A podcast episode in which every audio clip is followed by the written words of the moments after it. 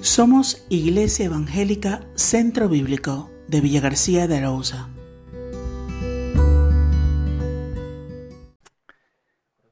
Os invito a abrir vuestras Biblias en el Evangelio de Mateo capítulo 28. Si os acordáis, hace un mes justo, el 26 de febrero, pues compartí con vosotros la primera parte de este mensaje en Mateo 28, versículos del 16 al 20. Y terminamos la primera parte de este mensaje con las palabras del Señor Jesús sobre su autoridad absoluta. Toda potestad me es dada en el cielo y en la tierra, que dice el versículo 18. Palabras que proveían aliento, fortaleza, confianza y seguridad a sus discípulos que le estaban viendo, que le estaban escuchando, pero también nos ofrecen lo mismo a nosotros, sus discípulos de hoy en día. Jesús quiso decir estas palabras porque a continuación iba a darles un encargo a sus apóstoles y a sus discípulos en general y quería disipar las dudas y los temores ante el hecho de que quien les enviaba no era un cualquiera, sino que era el Dios de todo poder. Es por ello que el versículo 19 comienza con la partícula por tanto, que es una conjunción consecutiva que introduce un concepto o una acción que es el resultado, la consecuencia de lo que antecede. Y que en este caso nos indica, por un lado, que Jesús como el único y verdadero Señor y Rey, es también el único que tiene autoridad y pleno derecho para mandar, para comisionar a sus súbditos, a sus discípulos y siervos, la realización de una misión universal que vamos a ver luego que es la gran comisión. Y por otro lado, también nos indica que sus discípulos, nosotros, deben, debemos obedecer sin dudar, sin excusas y con confianza el mandato de nuestro rey. ¿Por qué? Porque Él ha prometido impartirles, impartirnos a nosotros la fuerza necesaria y porque también Él es digno de la honra, de la gloria, de la fe y de la obediencia de todo hombre.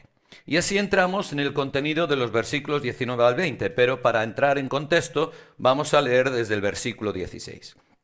Dice así, pero los once discípulos se fueron a Galilea, al monte donde Jesús les había ordenado. Hace un mes vimos que esto era la obediencia de los discípulos encontrándose de nuevo con el Señor. Y cuando le vieron, le adoraron, como estamos haciendo nosotros en esta mañana, y dice, pero algunos dudaban. Y Jesús se acercó y les habló diciendo, Toda potestad me es dada en el cielo y en la tierra. Hasta aquí fue lo que vimos hace un mes. Por tanto, id y haced discípulos a todas las naciones, bautizándolos en el nombre del Padre y del Hijo y del Espíritu Santo, enseñándoles que guarden todas las cosas que os he mandado. Y he aquí, yo estoy con vosotros todos los días hasta el fin del mundo. Amén. Vemos en tercer lugar, el tercer punto, la gran comisión de Cristo, versículos 19 y principios del 20. Este mandato, id y haced discípulos a todas las naciones, este mandato constituye el plan divino para atraer a toda la humanidad bajo su autoridad. Y quiero destacar varios puntos en este pasaje. En primer lugar, el caminar del siervo. Id a todas las naciones. El Señor ordena a todos los creyentes, a todos los presentes, perdón, apóstoles y demás discípulos, salir de su zona de confort, es decir, dejar atrás su tierra, su casa, e ir por todo el mundo en busca de los no creyentes, lo cual, si os fijáis, contrasta con lo que Jesús ordenara a sus discípulos en Mateo 10.5. Les ordenó lo siguiente, por camino de gentiles no vayáis, y en ciudades samaritanos no entréis. Primero, era necesario que se predicara el Evangelio al pueblo escogido por Dios, es decir, a Israel. Pero ese localismo de centrarse en Israel anterior a la muerte de Jesús, tras su resurrección, da lugar a lo que podríamos llamar el universalismo. ¿Qué significa esto? ¿Que Dios cambió de opinión? No. Dios no cambia como cambiamos el hombre. ¿eh? Él es el mismo ahora y por siempre. No cambia. La evangelización del mundo estuvo siempre desde el principio mismo incluida en el propósito de Dios, como vemos por ejemplo en Juan 3:16, que dice, porque de tal manera amó Dios al mundo, no dice a Israel, dice al mundo que ha dado a su Hijo unigénito para que todo aquel que en él cree no se pierda, mas tenga vida eterna. O por ejemplo en Juan 10, 16, cuando está hablando del buen pastor, ¿verdad? Yo soy el buen pastor, dice, también tengo otras ovejas que no son de este redil, es decir, que no son de Israel. Aquellas también debo traer, y oirán mi voz, y habrá un rebaño y un pastor. Esta realidad queda patente también, hermanos, de nuevo en las palabras de Jesús antes de su ascensión a los cielos. En Hechos 1.8 nos dice lo siguiente, me seréis testigos en Jerusalén, en toda Judea, en Samaria y hasta lo último de la tierra. Estaba en el plan de Dios que el Evangelio se propagase entre las naciones desde Jerusalén. Por tanto, el orden divinamente instituido fue, como dice Pablo en Romanos 1.16, al judío primeramente y también al griego. Y cuando habla del griego habla de todos los gentiles, de todos los que no eran judíos. Vemos cómo este plan de Dios comenzó a llevarse a cabo después del martirio de Esteban. Acompañadme al libro de Hechos, capítulo 8, versículo 1, dice lo siguiente. Y Saulo, que luego es el apóstol Pablo, y Saulo consentía en su muerte. En aquel día hubo una gran persecución contra la iglesia que estaba en Jerusalén, y todos fueron esparcidos por las tierras de Judea y de Samaria, salvo los apóstoles. Versículo 4. Pero los que fueron esparcidos iban por todas partes anunciando el Evangelio. Pasamos unas cuantas hojas, vamos al capítulo 11, versículos 19 y 20 y dice lo siguiente, Ahora bien, los que habían sido esparcidos a causa de la persecución que hubo con motivo de Esteban, pasaron hasta Fenicia, Chipre y Antioquía, no hablando a nadie la palabra sino solo a los judíos. Pero había entre ellos unos varones de Chipre y de Cirene, los cuales cuando entraron en Antioquía hablaron también a los griegos, anunciando el Evangelio del Señor Jesús. Aquí se puede decir que empezó la gran comisión, ¿verdad? En este momento. Y os dais cuenta de que a veces lo que sucede es que cuanto más perseguida es la iglesia, más se predica el Evangelio. Y cuanto más cómodos estamos en nuestras poltronas, en nuestros sofás, en nuestras casas, menos se propaga el Evangelio. Es algo contradictorio, ¿verdad? Pero es así. Muchas veces los grandes avivamientos están precedidos de grandes persecuciones, ¿verdad? Y de gran sufrimiento por parte de los creyentes. Esta situación fue corroborado después con la visión del apóstol Pedro en Jope y su posterior encuentro con Cornelio. En Hechos 10, 34 y 35 nos dice lo siguiente. Entonces Pedro, abriendo la boca, dijo, en verdad comprendo que Dios no hace acepción de personas, sino que en toda nación se agrada del que le teme y hace justicia. Hermanos, este id a todas las naciones también es para nosotros hoy, es para ti y es para mí. Y tiene implicaciones claras para cada uno de nosotros, pues nos exhorta a pensar que nuestra vida cristiana no se circunscribe a los límites de nuestra iglesia local, sino que debemos abrirnos a los demás, abrirnos al mundo para llevar las buenas noticias del Evangelio a otros. Claro que es bueno, claro que es necesario venir al encuentro de Dios con nuestros hermanos, todos nosotros juntos, ¿verdad? Y de eso hablamos ya en la primera parte de este mensaje hace un mes. Pero hermanos, también es necesario y además es nuestro deber, nuestra obligación, salir al mundo a buscar a los perdidos, como hizo el Señor Jesús. Pues hermanos, si nosotros no les hablamos de Cristo, ¿quién lo hará? Fijaos lo que dice Romanos 10, 14, 15. ¿Cómo pues invocarán a aquel en el cual no han creído? ¿Y cómo creerán en aquel de quien no han oído? ¿Y cómo oirán sin haber quien les predique? ¿Y cómo predicarán si no fueren enviados? Como fuimos enviados y como fueron enviados los apóstoles y los discípulos en esta gran comisión. Como está escrito, cuán hermosos son los pies de los que anuncian la paz, de los que anuncian buenas nuevas. Y sabéis que etimológicamente hablando el Evangelio significa buenas nuevas, buenas noticias. Entonces, cuán hermosos son los pies de los que anuncian el Evangelio. Ahora bien, hermanos, ¿Significa esto que todos los creyentes estamos llamados a salir de nuestras casas, a dejar nuestros hogares y trabajos e irnos por el mundo a anunciar el Evangelio? Pues evidentemente que no. Dios capacita y Dios llama a determinados creyentes para convertirse en evangelistas fuera de su tierra, fuera de su casa, los cuales han de obedecer el llamado de Dios. No todos los cristianos recibimos los mismos dones, los mismos ministerios o el mismo llamado.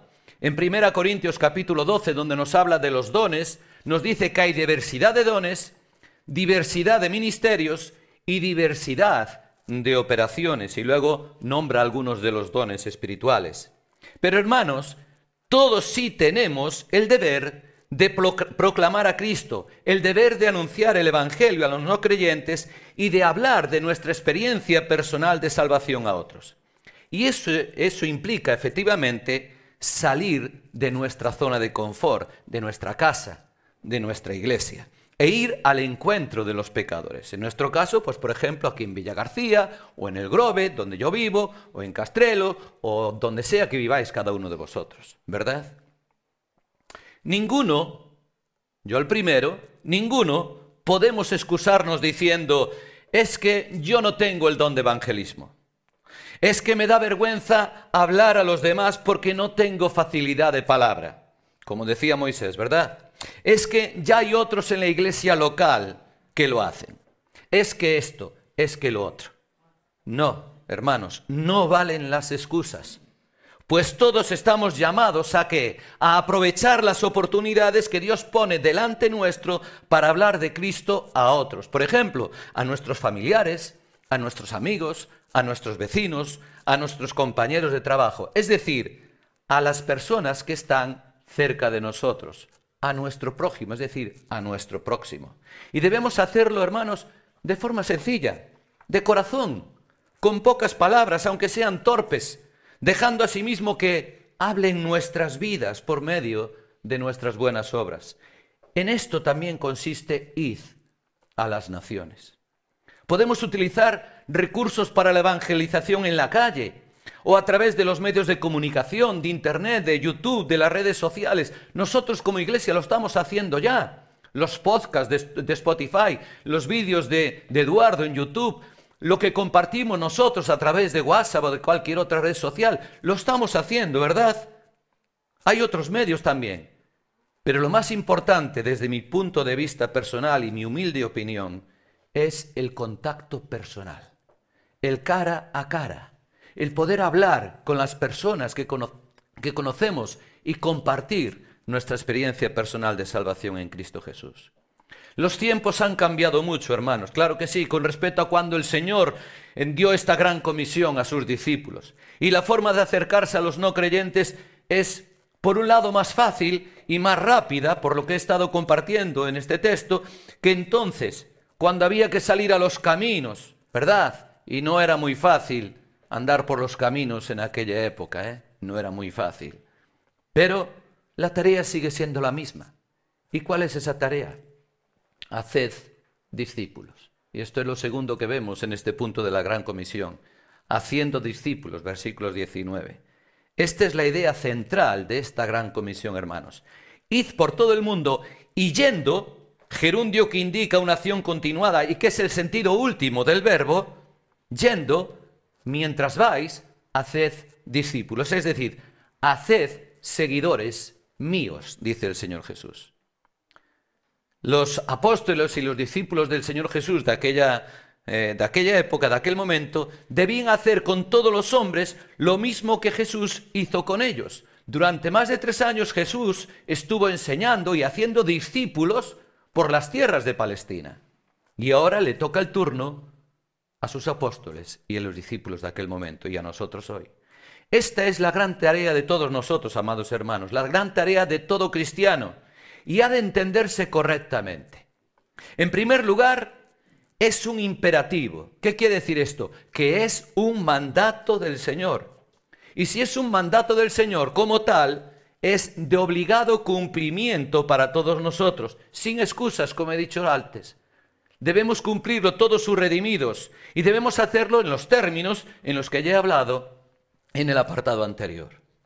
En segundo lugar, no es lo mismo hacer discípulos que hacer convertidos. Aunque por supuesto queda implícito, pues para que alguien sea un discípulo de Cristo, primero ha de convertirse él, es decir, primero ha de depositar su fe en él. En tercer lugar, tampoco es el primer paso de una gradación al que le siguen bautizar y enseñar, porque estos tres procesos se complementan los unos a los otros. Y en cuarto lugar, para hacer discípulos era necesario que los apóstoles y demás presentes, y nosotros también hoy, proclamemos la verdad y la voluntad de Dios al mundo, es decir, proclamemos su revelación expresada en su santa palabra, la Biblia, y en especial en el Evangelio, presentando a todas las gentes de todas las naciones y de todo lugar a Cristo, su obra y su mensaje de salvación. Y en quinto y en último lugar, hacer discípulos requiere, por un lado, que los creyentes reconozcan su condición de pecador, perdón, que los incrédulos reconozcan su condición de pecadores y arrepentidos pongan su fe en Cristo aceptándole como su Salvador, como ya he indicado, pero también requiere el reconocimiento y el sometimiento a Él como el Señor de su vida. De lo cual el bautismo, hermanos, es su manifestación pública, así como también requiere el fomento del crecimiento y de la madurez del creyente para parecerse a Cristo. Hermanos, el término hacer discípulos pone el énfasis en el hecho de que tanto la mente, es decir, los pensamientos, como el corazón, es decir, los sentimientos, las emociones, como la voluntad, el hacer algo, ¿verdad? La voluntad, lo que nosotros hacemos, lo que nosotros decidimos, deben ser ganadas para Dios. Mente, corazón y voluntad ganados para Dios. El discípulo, hermanos, es un alumno que aprende de su maestro. Hoy hemos empezado el culto llevándonos al taller del maestro, ¿verdad? Al taller del maestro fuimos. ¿Qué dijo el Señor? Aprended de mí, que soy manso y humilde de corazón. Entonces debemos aprender de nuestro maestro con el fin de obedecerle y con el fin de imitarle, poniendo en práctica en su vida el discípulo de Cristo todo lo oído y todo lo aceptado. Fijaos lo que dijo el apóstol Juan en su primera epístola, capítulo 2, versículo 6, escribió lo siguiente, el que dice que permanece en él, en Cristo, debe andar, debe vivir como él anduvo, como él vivió. Hermanos, la escuela del creyente, la escuela del discípulo de Cristo, dura toda la vida, toda la vida, hermanos, y demanda, por nuestra parte, de disciplina, de esfuerzo y de dedicación. En conclusión, un verdadero discípulo no es un mero cristiano nominal.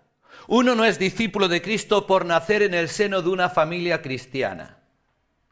Tampoco es discípulo de Cristo por nacer en una nación cristiana o que se dice cristiana. España se dice que es una nación cristiana. Me gustaría saber cuántos cristianos hay verdaderamente en España. Tampoco un discípulo de Cristo es alguien que se limita a ir a la capilla y congregarse, ¿verdad? Reunirse con otros cristianos. ¿Cuántas personas hemos conocido que se han congregado con nosotros durante un tiempo, luego han desaparecido y no hemos sabido nada más de ellas? Pero ojo, también puede ser que yo sea uno de ellos, que me reúno con vosotros, pero que a lo mejor no lo creo, ¿eh? yo estoy convencido de que lo soy, pero alguien puede pensar que tampoco Kiko es un discípulo de Cristo. Tampoco es alguien que hace buenas obras por aparentar. Hay muchas personas en el mundo que sí, que son, parece, muy altruistas y, dan muchas, eh, mucho dinero, pero luego llega la declaración de la renta y desgraban muchísimo de lo que dan y realmente lo hacen para reducir sus impuestos, ¿verdad? Tampoco, hermanos, uno es discípulo de Cristo por haberse bautizado. No lo es. Yo conozco casos de personas que se bautizaron en la iglesia evangélica para poder casarse con su pareja y una vez que se casaron en la iglesia para de alguna manera satisfacer la voluntad de los padres del novio de la novia, desaparecieron y no se volvió a saber más de ellos. El verdadero discípulo de Cristo es el que le conoce a Él personalmente y conoce la verdad de Dios que Él enseñó permaneciendo en ella. Dice Juan 8, 31, 32. Dijo entonces Jesús a los judíos que habían creído en Él, si vosotros permaneciereis en mi palabra, seréis verdaderamente mis discípulos y conoceréis la verdad y la verdad os hará libres. El genuino discípulo de Jesús es el que le ama y se entrega y rinde su corazón a Él, amando también a los demás como Él amó. Fijaos lo que dice Juan, capítulo 13, versículos 34 al 35. Un mandamiento nuevo os doy, que os améis unos a otros, ¿cómo? Como yo os he amado que también os améis unos a otros. En esto conocerán todos que sois mis discípulos, si tuvierais amor los unos con los otros. ¿Pero qué clase de amor? El amor con el que el Señor Jesús me amó a mí y te amó a ti. El auténtico discípulo de Cristo es el que le obedece y hace todo lo posible por imitarle, como vemos en este tema del amor, el que le honra y le glorifica con su vida, dando fruto para Dios. Juan 15, 8 nos dice lo siguiente, en esto es glorificado mi Padre, en que llevéis mucho fruto y seáis mis discípulos.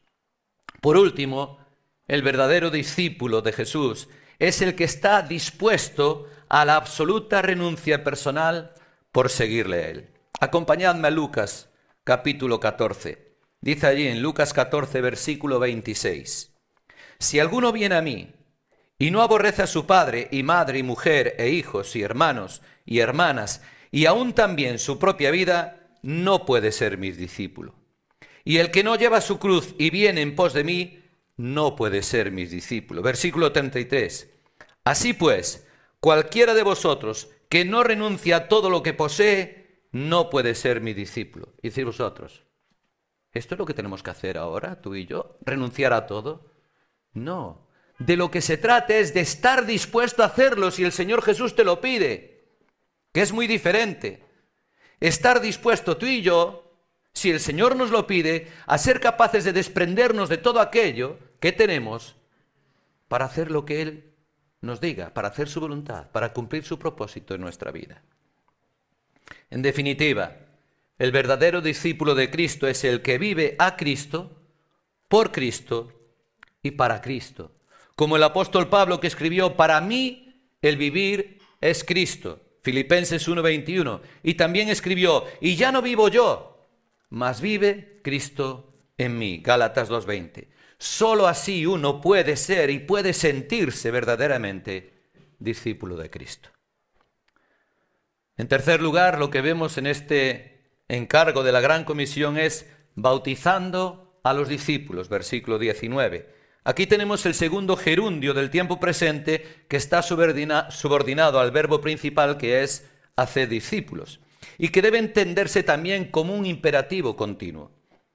Si veis, es la primera referencia al bautismo cristiano, que es diferente al bautismo de Juan el Bautista, Juan el Bautizador, que era un bautismo de arrepentimiento y confesión de pecados.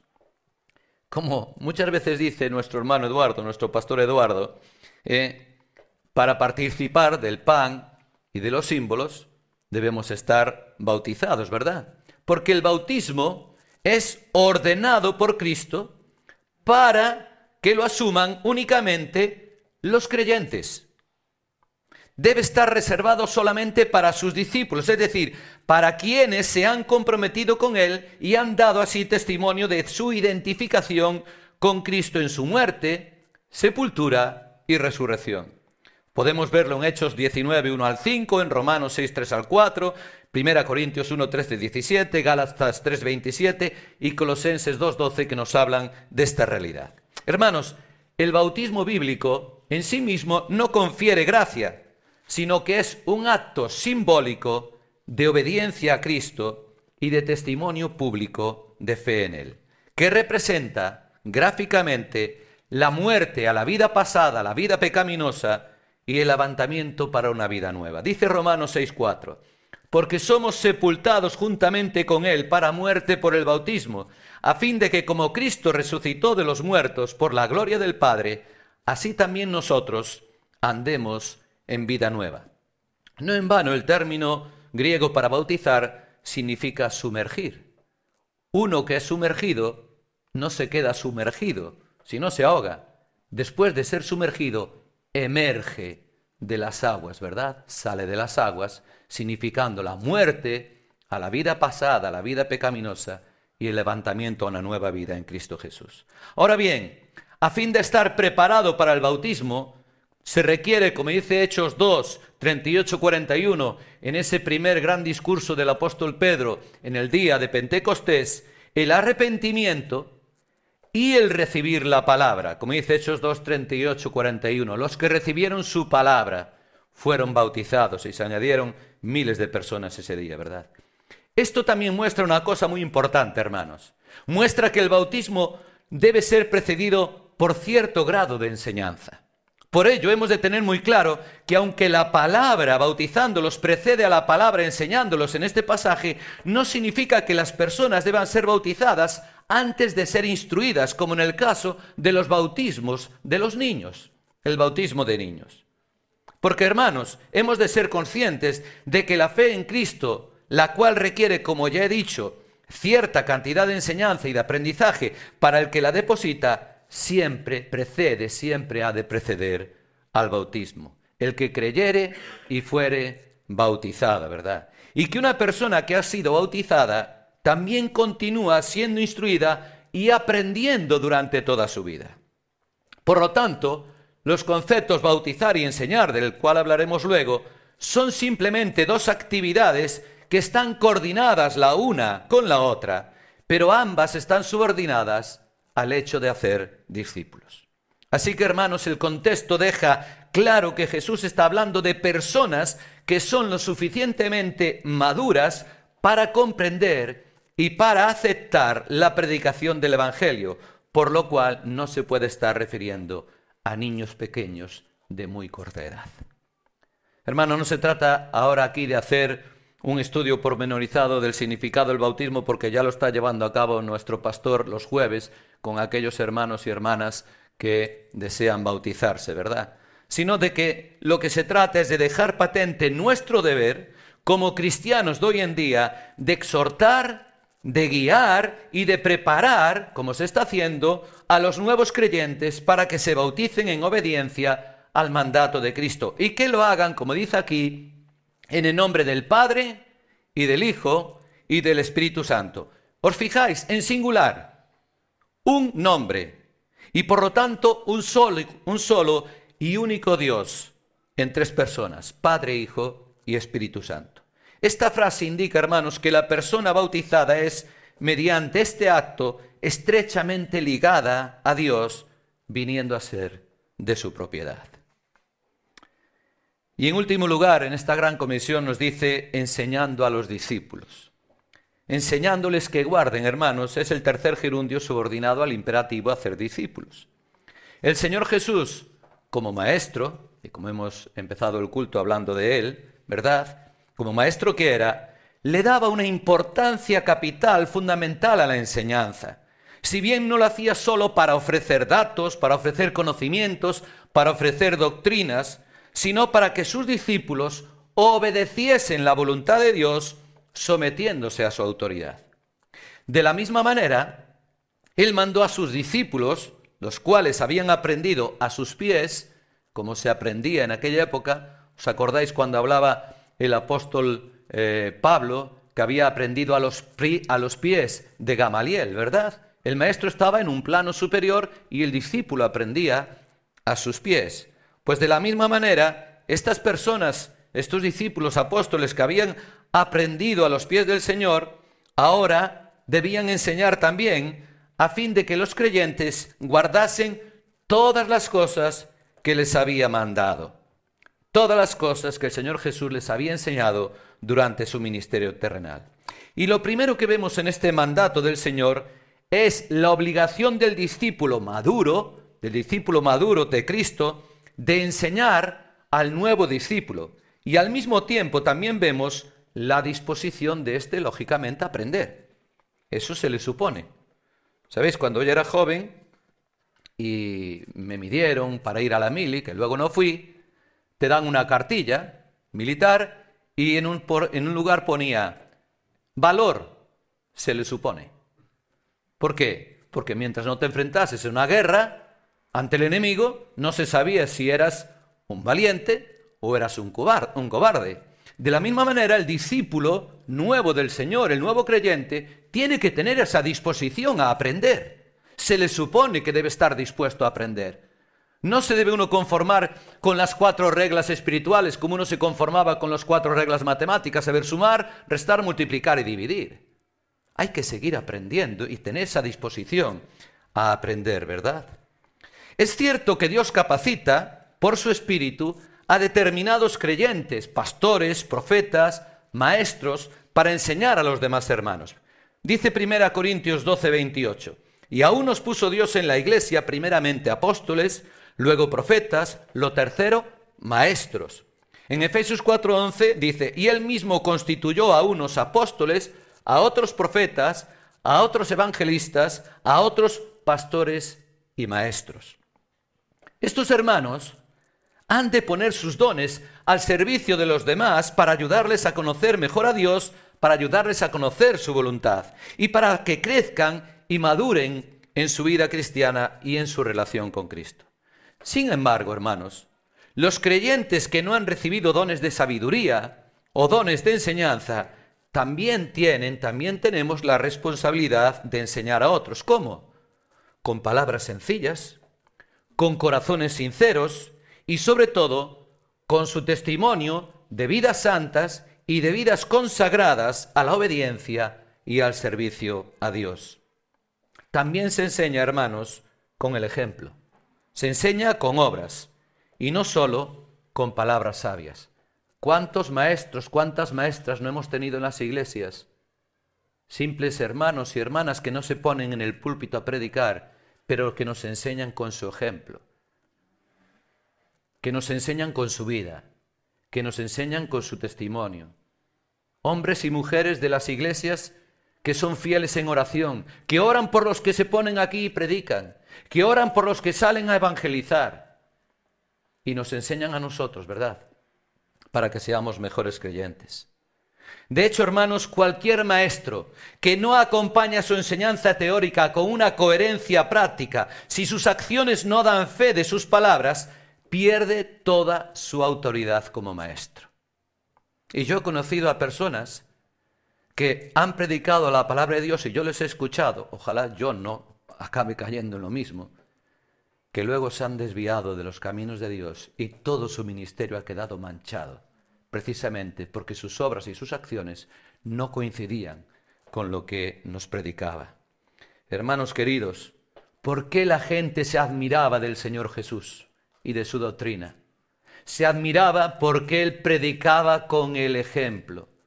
Daba fe con sus hechos, con sus acciones, con sus obras de aquello que predicaba. La gente no se admiraba de los fariseos y de su doctrina, porque eran unos hipócritas que predicaban una cosa y hacían la contraria. Sepulcros blanqueados, guías ciegos, hipócritas, les llamó el Señor Jesús. Los creyentes, tú y yo, somos cartas de Cristo para los demás cristianos y no cristianos, tal como afirma el apóstol Pablo de los creyentes de Corinto en 2 Corintios 3, 2, 3. Somos cartas de Cristo abiertas a los demás. En segundo lugar, vemos que nuestra enseñanza ha de estar enfocada a la obediencia práctica. Dice, enseñándoles que, que guarden, que obedezcan. Es algo que el mismo Señor Jesús dejó patente en el Sermón del Monte cuando afirmó, no todo el que me dice Señor, Señor, entrará en el reino de los cielos, sino el que hace la voluntad de mi Padre que está en los cielos. Mateo 7:21. El objetivo de la enseñanza no es que la persona enseñada, hermanos queridos, llegue a ser un obeso de conocimiento, un gordo de conocimiento, tener sobrepeso de conocimiento. No es ese el objetivo. Conocer es muy importante y cuanto más mejor. Como decimos, hay un dicho en España y lo decimos mucho los maestros, ¿verdad? el saber no ocupa lugar. Por mucho que sepas, no te va a crecer la cabeza, ¿eh? Va a ser igual de grande que antes. El cerebro va a albergar todos los conocimientos que tú puedas meterle en él. Eso es importante. Pero lo más importante es tener celo por obedecer aquello en lo que uno cree, lo que aprende y lo que conoce. Yo lo he dicho alguna otra vez, pero lo vuelvo a repetir. Es una anécdota que cuenta nuestro hermano Samuel Pérez Millos de un amigo suyo que es doctor en teología. Ser doctor en teología no significa que seas creyente, significa que has estudiado teología. Simplemente. Y conoces de Dios, o de, los dioses, de las diferentes religiones, ¿eh? pero no significa que seas creyente. Y este hombre le preguntaba a Samuel Pérez Millos, pastor creyente allí en Vigo, en la Iglesia Unida, y también teólogo, le preguntaba, Samuel, ¿de verdad que tú crees en todo lo que enseñas y en todo lo que predicas? Y Samuel le contestó, sí, al 100%. Y él dice, es que yo no creo ni el 80% de lo que enseño. No creía, solamente enseñaba, pero no creía. Era una persona con muchos conocimientos, hombre, doctor en teología. Pero eso no significa que seas discípulo de Cristo. No significa que seas creyente. El buen discípulo del Señor no es el que sabe más de Cristo, sino el que cree en Cristo, el que cree a Cristo y el que obedece e imita a Cristo. Lo tercero que aprendemos es que el contenido de la enseñanza es Cristo y su doctrina. Dice, las cosas que os he mandado. ¿Cuál es el sujeto de este verbo? Yo. Las cosas que yo os he mandado. Hermanos, debemos centrar nuestra enseñanza en el Señor Jesús, en su vida y en sus palabras, que son palabras de vida eterna, como dijo Pedro. Ahora bien, Jesús es Dios. Él es el verbo de Dios, la palabra de Dios hecha carne, por lo cual es al mismo tiempo el mensajero de Dios y el mensaje de Dios mismo para todos los hombres. Por ello, no solo los evangelios, sino toda la palabra de Dios de la cual él, es su autor, el Antiguo Testamento, las epístolas y los demás libros del Nuevo Testamento, como el Apocalipsis, forman también parte de las cosas que Él nos ha mandado. No es el objeto de nuestra enseñanza nuestro propio mensaje. Yo no estoy aquí ahora para dar el mensaje de Kiko, ni para ofrecer y enseñar la doctrina de Kiko. Yo tengo que dar y ofrecer el mensaje de Cristo y la doctrina de Cristo. Tampoco estamos aquí para hablar de lo que otros opinan o de lo que otros escriben que pueden ser recursos muy válidos para nosotros, los que predicamos y vamos a libros de teología y, comentarios bíblicos y los utilizamos. No, tampoco se trata de esto, sino que lo importante es la palabra de Dios, la persona y el mensaje de Cristo. ¿Por qué? Porque es Cristo y nadie más quien salva al hombre de la condenación eterna. Cuando Juan terminaba de escribir su evangelio, decía que lo que había escrito no era más que una pequeña parte de las muchas cosas que el Señor hizo y de que el Señor dijo. Y dijo, pero estas se han escrito para que creáis que Jesús es el Cristo, el Hijo de Dios, y para que creyendo tengáis vida en su nombre. Juan 20, 31.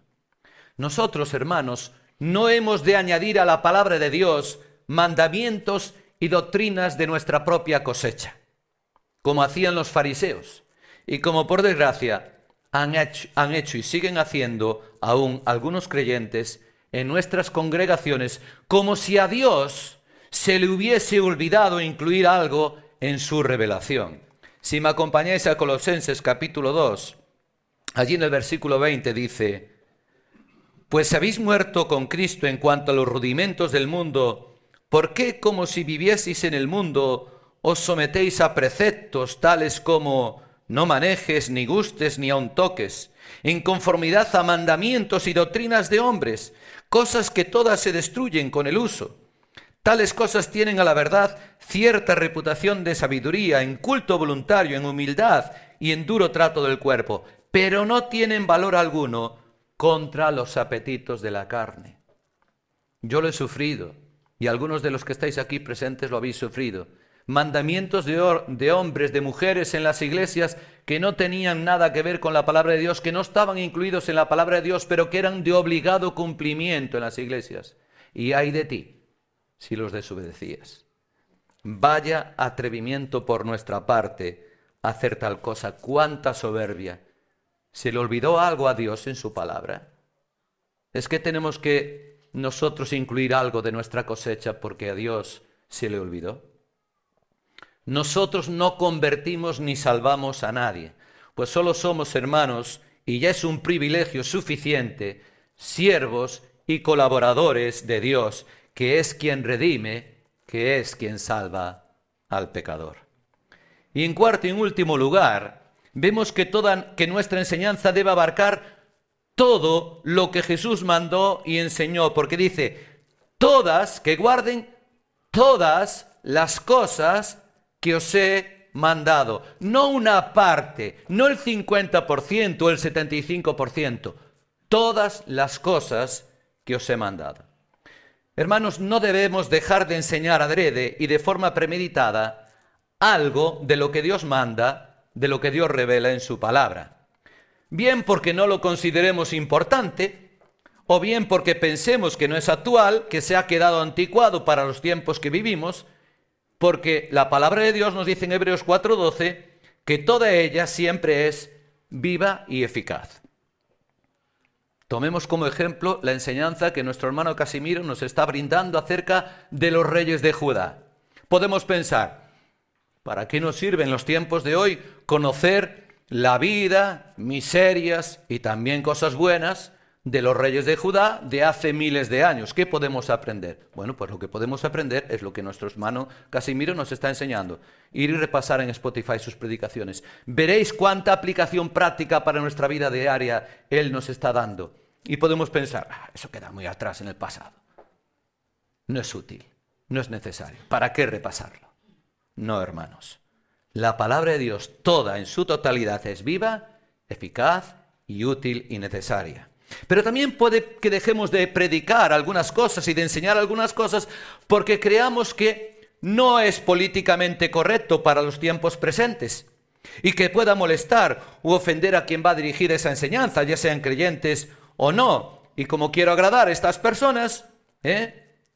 pues no predico ni enseño estas cosas. Porque a quien hemos de agradar, hermanos, es a Dios, como dice Pablo en Galatas 1.10. Pues busco ahora el favor de los hombres o el de Dios. O trato de agradar a los hombres, pues si todavía agradar a los hombres, no sería siervo de Cristo. Nos ha hablado durante las últimas semanas nuestro pastor Eduardo en sus vídeos acerca de la tolerancia, ¿verdad?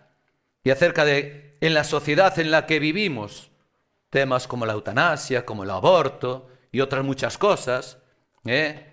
Mm, los transgénero y demás, estas leyes que, que en España están saliendo, ¿verdad? Y que son contrarias a la palabra de Dios. ¿Qué tenemos que hacer nosotros? ¿Callarnos la boca? ¿Eh? Callarnos la boca, no decir nada para ser políticamente correctos y agradar a estas personas. No, tenemos que predicar y enseñar lo que la palabra de Dios dice sobre estas cuestiones y no avergonzarnos y no querer, querer quedar bien delante de los hombres, sino que debemos quedar bien delante de Dios. Otra cosa, hermanos, es que uno no esté preparado para enseñar un determinado aspecto de la palabra, en cuyo caso lo más prudente es no hacerlo y buscar a otro creyente que sí esté preparado y que lo haga. Tampoco debemos ser tan imprudentes como si yo no domino un tema, si yo no entiendo de ese tema, si yo no lo controlo, ah, pues yo voy a predicar igual o voy a enseñar igual. Ahora bien, como he dicho antes, toda la escritura es inspirada por Dios y es útil para enseñar. Así lo afirma el apóstol Pablo en 2 Timoteo 3:16. Hermanos, si Dios quiso que algo apareciese en su palabra, es porque para Él es importante que esté ahí y porque nos va a ser útil. ¿Quién soy yo para enmendarle la plana o para llevarle la contraria a Dios? El mismo apóstol Pablo nos dio ejemplo con su enseñanza. También lo compartió Casimiro en su predicación la semana pasada. Pues cuando el apóstol Pablo se despidió en Mileto de los ancianos de la iglesia en Éfeso, cuando él iba a Jerusalén, les dijo, por tanto, yo os protesto en el día de hoy que estoy limpio de la sangre de todos, porque no he rehuido anunciaros todo el consejo de Dios. No he rehuido, no he rechazado anunciaros todo, no solamente una parte, el consejo de Dios.